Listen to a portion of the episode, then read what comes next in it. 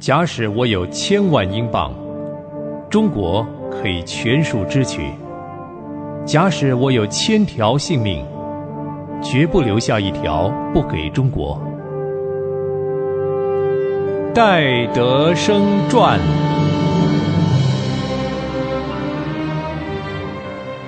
亲爱的朋友，平安，欢迎收听戴德生传。在上回的节目当中，你已经听到了戴德生在爱情和基督两者不可兼得的时候，他是怎么为主牺牲了爱情。凡是敬畏神的父母，都盼望他们的子女终身侍奉神。可是像戴德生这样多病的身体，要从英国到中国，那是多么沉重的一个担子。如果您是戴德生的母亲，忍心让自己唯一的儿子就这么去中国吗？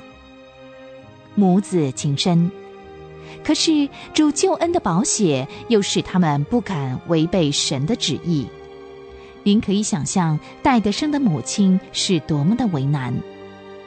戴德生是一个孝顺的儿子，他当然知道母亲的忧虑。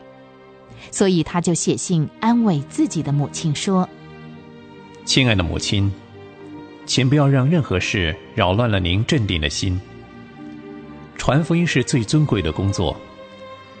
假如天使可以担当这任务，我想他们也一定觉得光荣。当然，我们是有血有肉的人，也有血肉之情。但是，我们不当更以主为荣吗？”假使我违背了所许的心愿，逃避了责任，或者是主对我收回他的恩典，母亲，您不是更难过吗？主若保守我不跌倒、不堕落，已经是他的大恩典了。至于我的身体，从来没有像现在这么健康，衣食住行我都知道谨慎，请您放心，朋友。从这番话里，您就可以晓得戴德生对主是多么的忠诚，他在主面前许的心愿是多么的认真，他是用神的爱去安慰他的母亲。我们继续来听听戴德生写给母亲的信。母亲，请您继续为我祷告。虽然在一切的事上我都很平安，也很快乐，不住的感谢神。可是我还是觉得需要您的带导，母亲，我多么想做一个传道人呐，把福音传给贫穷可怜的罪人，为那替我死的主尽心竭力。我为着神的福音，宁可放弃一切，不管它是多么宝贵。从戴德生给母亲的信中，您可以体会到戴德生这位传道人是一位心被恩感。以救人灵魂为念的传道人，他是奉神差遣的福音使者，为中国人的灵魂焦急。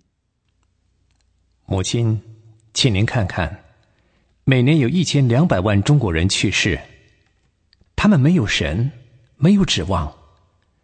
可是我们的教会与信徒是很少为他们祷告的。我们这样贪爱世界、麻木不仁，对不起主的恩典。没有遵循主的命令，往普天下去传福音给万民听。我们得不到神的爱和主里的平安，难道不是应有的结果吗？母亲，神对我们是何等的慈爱！我们已经得到福音的真光，怎么能不顾念那些还在黑暗中的人呢？朋友，您听了戴德生给母亲的信，有什么感想呢？早在一百多年前，中国人有谁想到，远在英国有这么一位基督的使者，天天为我们这四万万失丧的灵魂流泪祷告，向神奉献自己来传福音呢？戴德生在给母亲的信中，他的末尾是这样写的：“母亲，我知道您疼爱我，因为我是您的儿子。”可是母亲，主耶稣为您和我受死，您难道不肯为他牺牲一切吗？亲爱的母亲，我知道您肯。愿神和你同在，安慰您。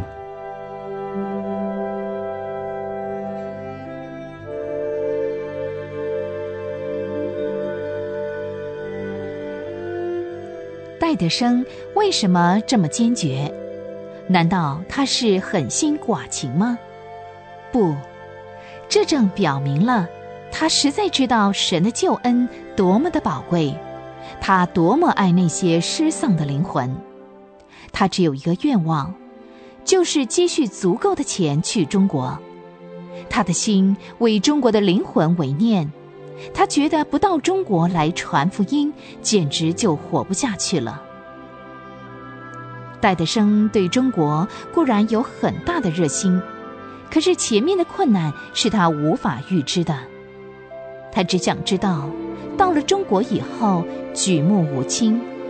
对于自己的安全、生活的需要，除了神以外，别无可靠。这叫人看来是多大的难题呀！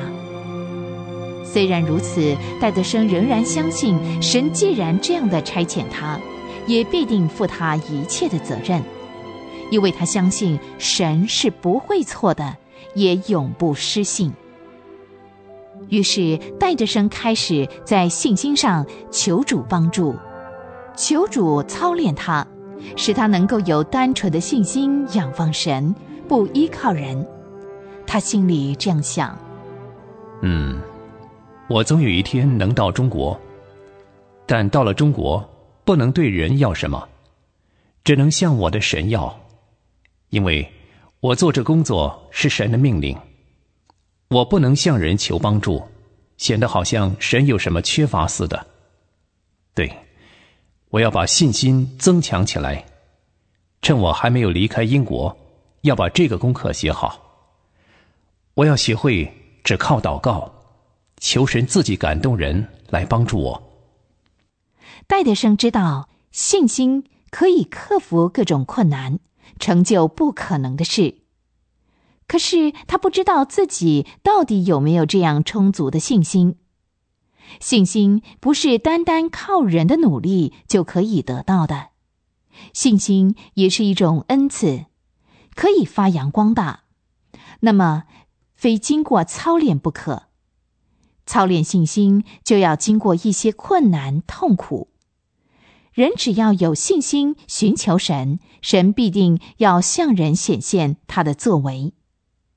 没多久，戴德生就遇到了一个机会，让他学习信心的功课。那是他在哈医生的诊所里所发生的事情。呃，德生呢？哎，哈医生，您有什么吩咐？呃，很对不起，我因为病人多，出去看病的机会也多了，所以常常就忘了按时给你薪水啊。您不必客气，晚几天也没关系。啊，那是不应该的。到了发薪水的日子，请你提醒我好了，好不好？谢谢您，哈医师，您对我太好了。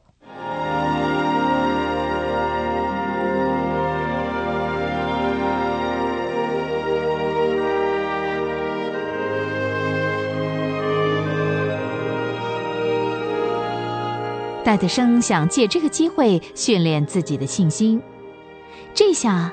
他反而拿定主意，不提醒哈医生给他薪水，他只想借着祷告求神使哈医生到了时间记得发给他薪水。结果会如何呢？欢迎您下回继续收听《戴德生传》。